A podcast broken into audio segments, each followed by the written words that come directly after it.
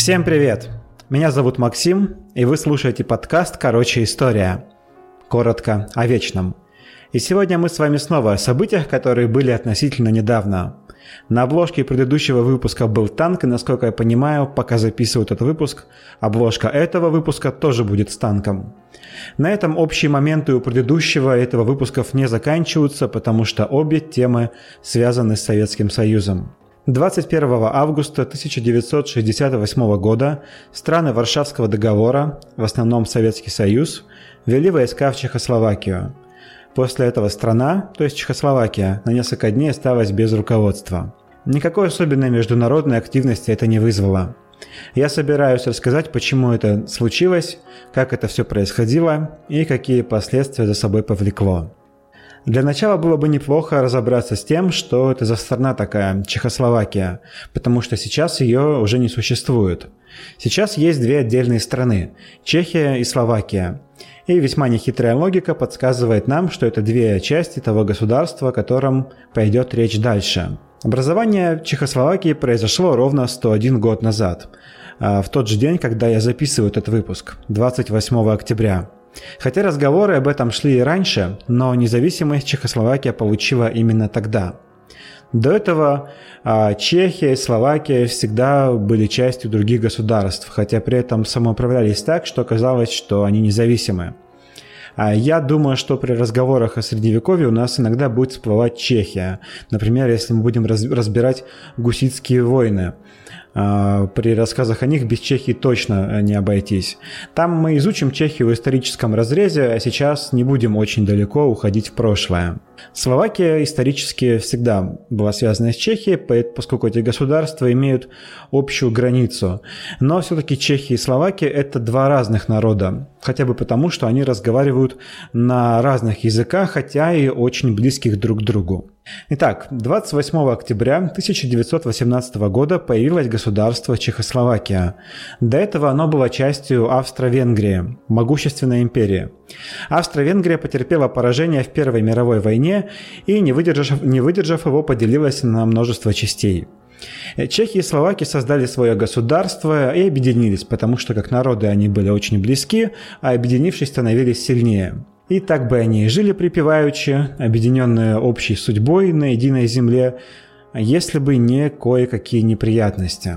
Неприятности начались в 1938 году, когда Гитлер начинал, э, начал присоединять э, потерянные когда-то территории Германии. Когда в состав Германии вошла Австрия, то судьба Чехословакии, в общем-то, была предопределена. Если посмотреть на карту, то можно увидеть, что Германия вместе с Австрией представляли из себя эдакий гаечный ключ, в котором Чехословакия была гайкой. Гитлер решил съесть слона по частям и сначала отнял у Чехии Судетскую область. Это приграничные территории Чехии. Это мотивировалось тем, что в этих регионах живут немцы, и им нужно вернуться на родину. А, для чего полагалось переехать но не им, а самой Германии, поближе к границам э, Чехословакии. Гитлер предъявил Чехословакии требование отдать Германии эту Судетскую область, но это вроде как края гайки, в виде которой мы представили Чехословакию. Этот вопрос был решен, э, но без участия Чехии и Советского Союза, у которого вообще-то был договор о взаимопомощи э, с Чехией, а, договор был заключен при участии Франции, которая тоже должна была защищать Чехию по договору. И Франция участвовала в решении этого вопроса вместе с Италией, Германией. И они подписали договор, по которому Судетская область перешла от Чехословакии к Германии. Гитлеру хватило этого всего на полгода, после чего он решил отжать всю Чехословакию. По его требованию Чехословакия прекратила свое существование в прежнем виде, и от него осталась только Словакия, которая стала союзником Гитлера. А территория, которую мы условно назовем Чехией, ну, на тот момент, а, вошла полностью в состав Германии. Здесь мы рискуем провалиться в очень хайповую, так скажем, тему сейчас, а именно обсуждение пакта Молотова-Риббентропа. А, поэтому нам придется, для того, нам придется избежать этой темы, которой нужно посвятить отдельный выпуск, если еще можно будет. А, нам нужно будет пропустить начало Второй мировой войны, как и саму войну. Но здесь важно отметить то, что во время Второй мировой войны а, Словакия воевала на стороне Гитлера. Ну и на территории Чехии, на территории Словакии были те, кого это не устраивало, и периодически случались антинацистские восстания. Одна ликвидация Гейдриха в 1942 году чего стоит. А для справки, Гейдрих был видным нацистским функционером, и операция по его устранению была проведена в Праге и организована Национальным комитетом по освобождению Чехословакии. Я надеюсь, что вы следите за рассказом, и у вас может возникнуть вопрос, какая Чехословакия? Ведь Германия уже съела ее. Съесть-то съела, но Национальный комитет по освобождению считал, что все эти преобразования незаконны и отказывался признавать раздел Чехословакии. Интересно, что штаб-квартира этой организации находилась в Англии, которая, в общем-то, среди прочих дала Гитлеру добро на то, чтобы отобрать у Чехословакии судеты. А тем не менее, Англия признала Национальный комитет в качестве правительства Объединенной Чехословакии еще до окончания войны. Кстати, Советский Союз тоже признавал Национальный комитет по освобождению Чехословакии в качестве легитимного правительства этой страны. После окончания Второй мировой страны-победители начали делить э, мир на зоны влияния. Советский Союз поспособствовал э, тому, что в Восточной Европе в нескольких странах пришли к власти коммунистические партии. Это, само собой, ГДР, восточная часть Германии, Германию, напомню, победители во Второй мировой войне победили на две части – на ФРГ и ГДР. Это Польша, в которой маршал Советского Союза Константин Рокоссовский успел побыть министром обороны. Это Венгрия, Болгария, Румыния, Югославия, Албания и, наконец, Чехословакия. Президентом Чехословакии стал Эдвард Бенеш, а бывший руководителем Национального комитета по освобождению Чехословакии – Сначала Чехословакия не была однозначно коммунистической и просоветской, поскольку хоть коммунисты и занимали большинство в парламенте, но у них было только 40% от общего числа мест, поэтому им приходилось считаться с другими партиями, которые могли их блокировать. Но ситуация изменилась в 1948 году, когда случился переворот и коммунисты получили большинство мест в правительстве – а в итоге этого переворота президент Чехословакии Бенеш вынужден был уйти в отставку, а новым президентом стал Клемент Готвальд. Готвальд был одновременно президентом и главой коммунистической партии, и сталинистом – вам может показаться, что в то время сложно не быть сталинистом, будучи коммунистом под боком у Сталина. Но нет, вот, например, Югославия вполне успешно пошла по своему пути, а за что ее президент э, Иосип Брос Тита надолго запомнился как бандит Тита. Но Готвальд был убежденным сталинистом и даже умер через несколько дней после смерти самого Сталина. И даже получил свой мавзолей, как и Сталин, как Ленин, в котором пролежал, правда, дольше Сталина, почти 9 лет. Есть, кстати, байка о том, что Готвальд якобы был отравлен на похоронах Сталина, потому что заподозрил, что Сталина отравили, посмотрев на его мумифицированное тело, увидел, что э, никакая мумификация не может э, скрыть следы отравления, а затем и его для порядка э, тоже притравили, чтобы много не болтал. Но это чисто конспирология, и серьезно рассматривать э, эту версию, наверное, не следует, потому что она, в числе прочего, предполагает, что и Сталин был тоже отравлен. Давайте все-таки оставим эти вещи, наверное, военным пенсионерам, После смерти Готвальда новым президентом и главой коммунистической партии, которая играла главную роль в государственном устройстве, как вы понимаете, э, стал Антонин Запотоцкий, продолживший курс э, Готвальда и ничем особенно, в общем-то, не примечательный. А после него Антонин Наводный, а, который понимал, что на дворе уже 60-е, и нужно соответствовать. И 60-е – это оттепель, это откручивание гаек – и Наводный начал эти гайки откручивать, проводя амнистия после многочисленных репрессий. С другой стороны, при Наводном усиливалась роль партии. Партийные органы преобладали над государственными а, в решении разных вопросов. Наводный, конечно же, видел, что в СССР началась оттепель и пытался соответствовать.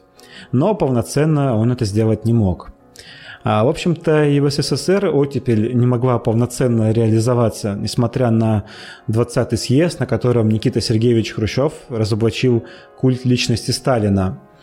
Все дело в том, что люди, принявшие власть после Сталина, в основном были его наследниками и бывшими соратниками.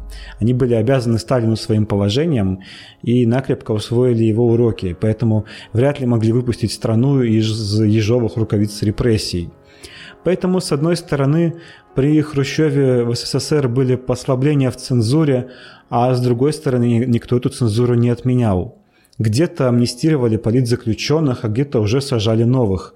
Да и расстрел мирной демонстрации рабочих в Новочеркасске сложился тоже при Хрущеве, чего уж там. Вот так же было и с Антонином Наводным. Его назначению способствовал сам Хрущев, поэтому Наводный не мог не вести страну по курсу 60-х. Э, но он, например, так же, как и Хрущев, до этого лично участвовал в репрессиях. Ну, не стрелял людей, конечно, но подписывал э, документы. А, поэтому выпустить прямо всех политзаключенных он не мог, потому что его бы снесло волной после этого. В 1968 году Наводного смещают с должности главы коммунистической партии, а должность называлась первый секретарь Центрального комитета. Сместили его с должности под формальным предлогом того, что помимо главы коммунистической партии, он еще и президент Чехословакии. И ему не следует работать сразу на двух должностях. Новым первым секретарем становится Александр Дубчик.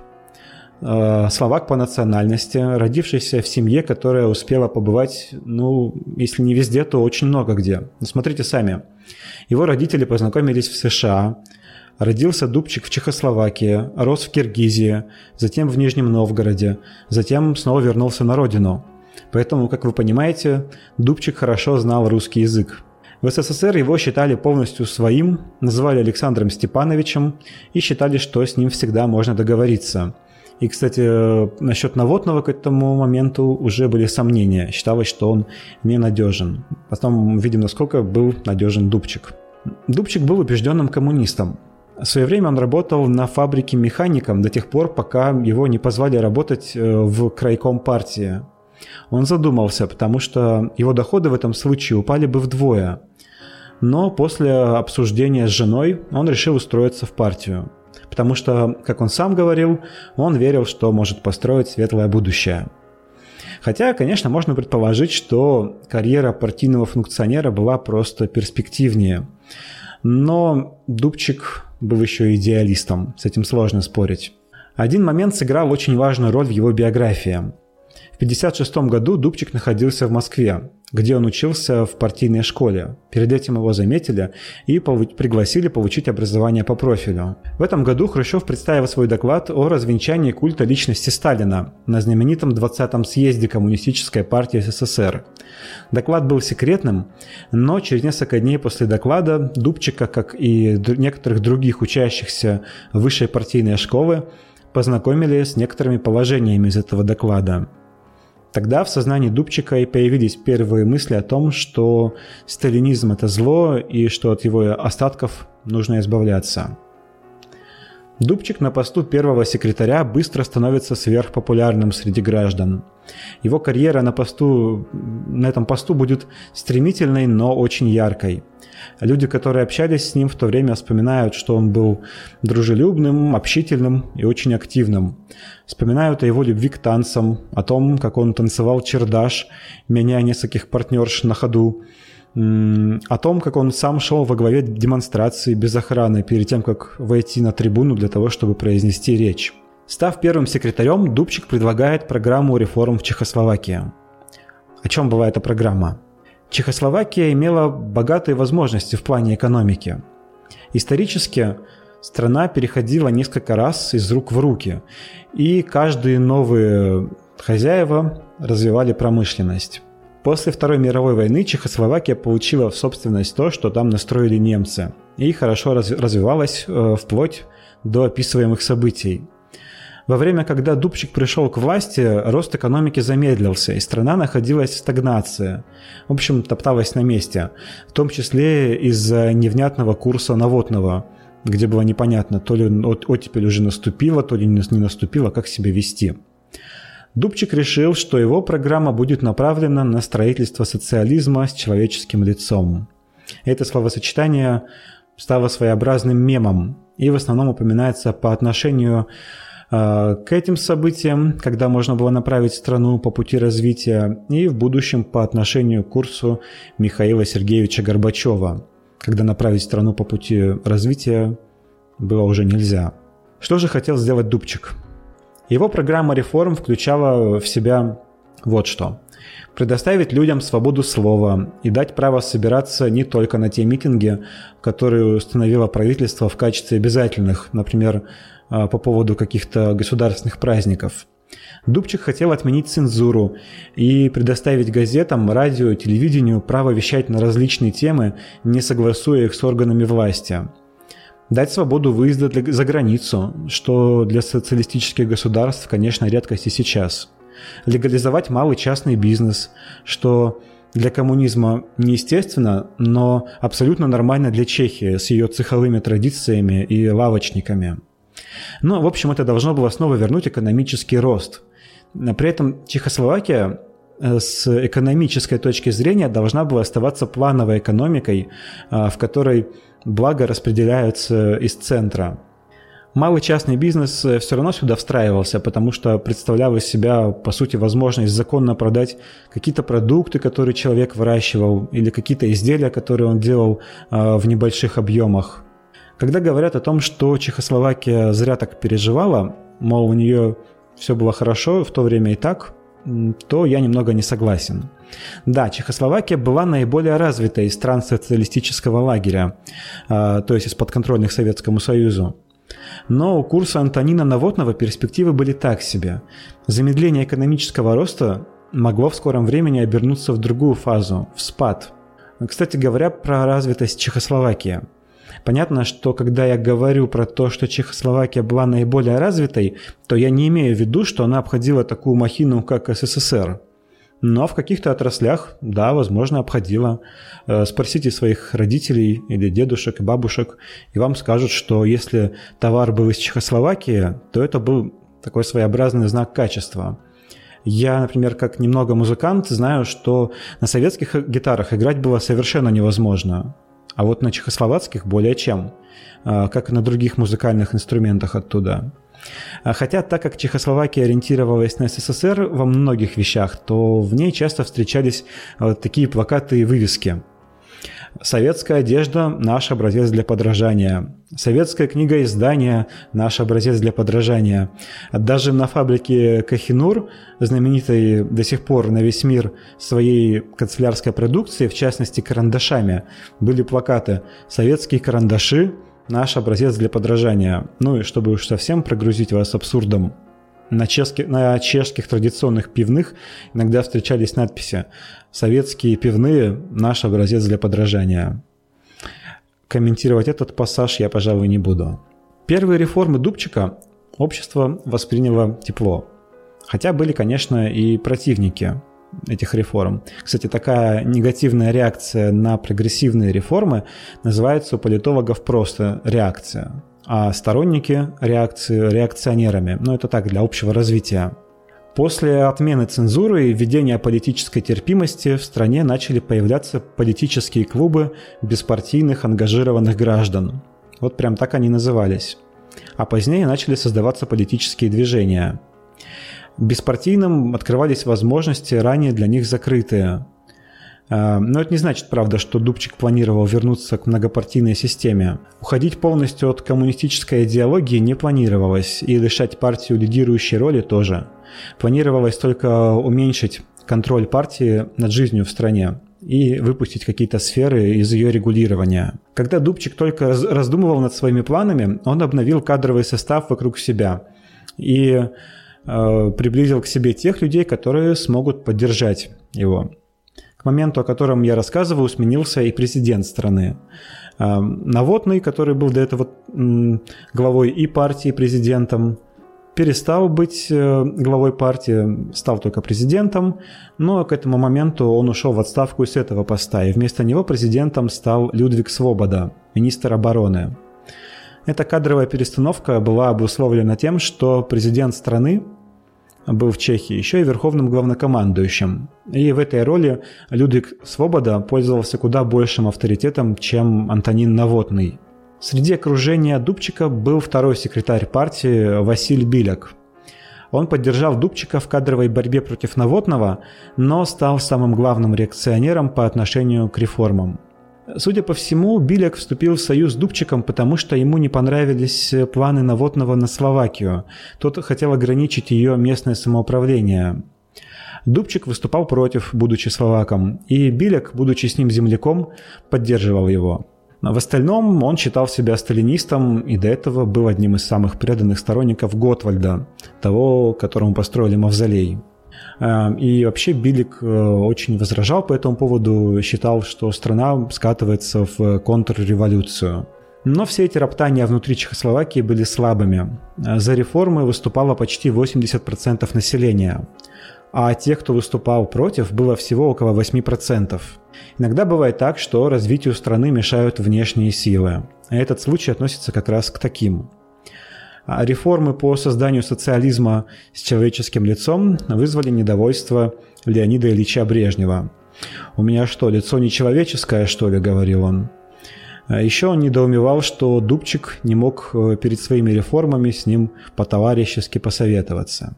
Хочу напомнить, что большинство стран социалистического лагеря были союзниками по так называемому Варшавскому договору, который был создан в противовес другому блоку – Североатлантическому альянсу, или проще НАТО. 23 марта 1968 года в ГДР, в Дрездене, прошла встреча руководителей стран Варшавского договора. На ней Дубчика отчитали за то, что он разводит у себя контрреволюцию, то есть придает идеалы революции, в свое время установленные Лениным. И вообще, судя по всему, Брежнев и руководство Советского Союза боялись, э, что Чехословакия уйдет в НАТО.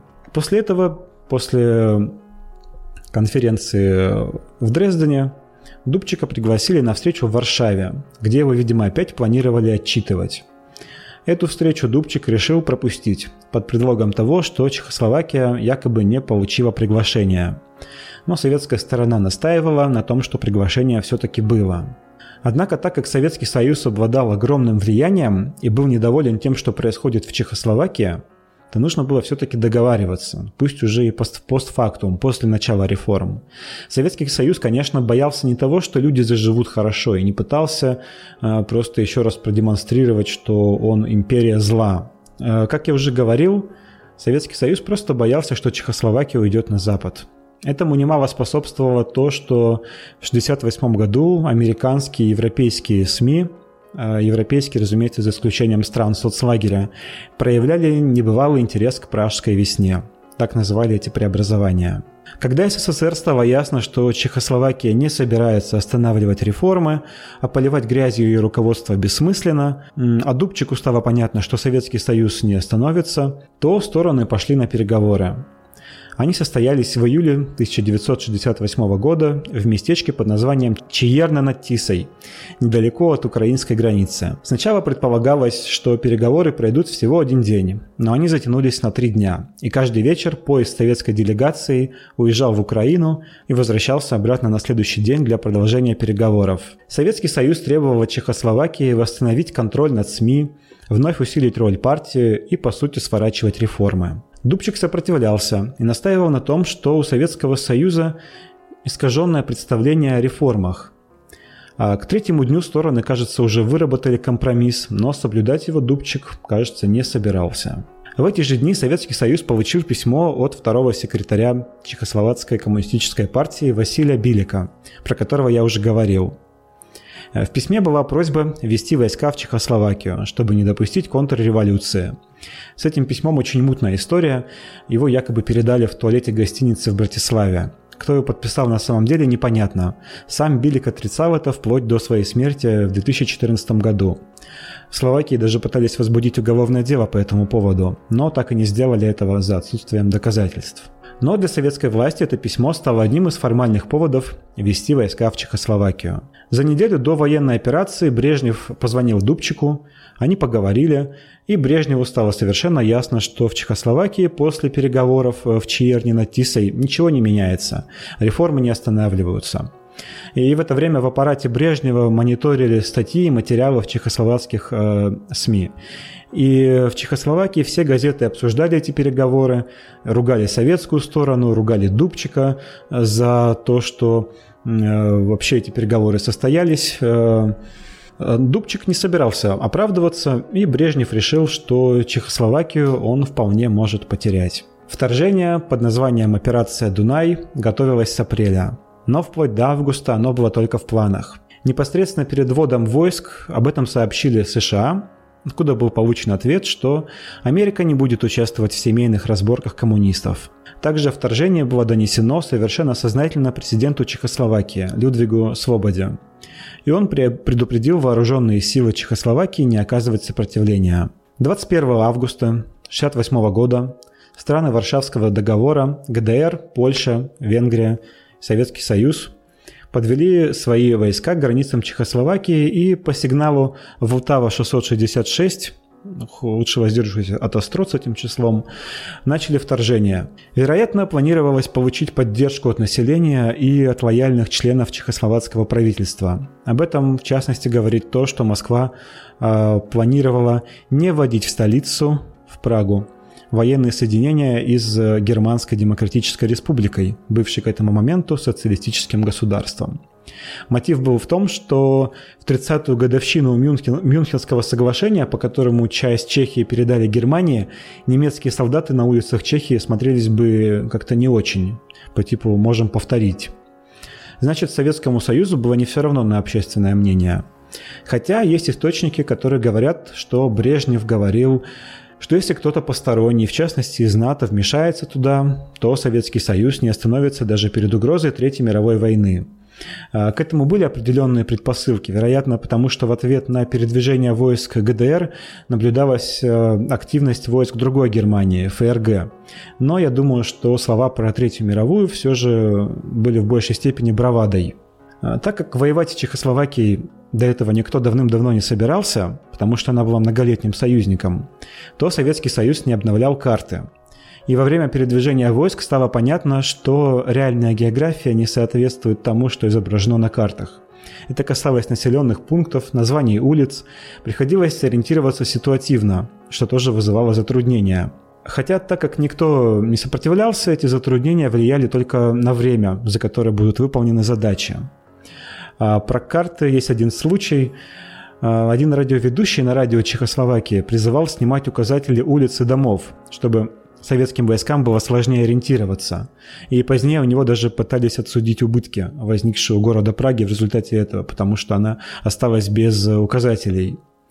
Пражские улицы заполнились надписями и картинками с призывами уходить домой. А, «Мы вас не звали», «Иван, иди домой» и другими.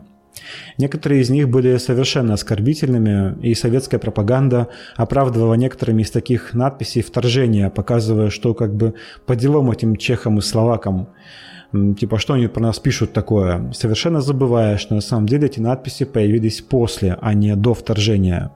Хотя некоторые пропагандисты до сих пор говорят то же самое, хотя прошло уже больше 50 лет, можно на самом деле спокойно и трезво разобраться.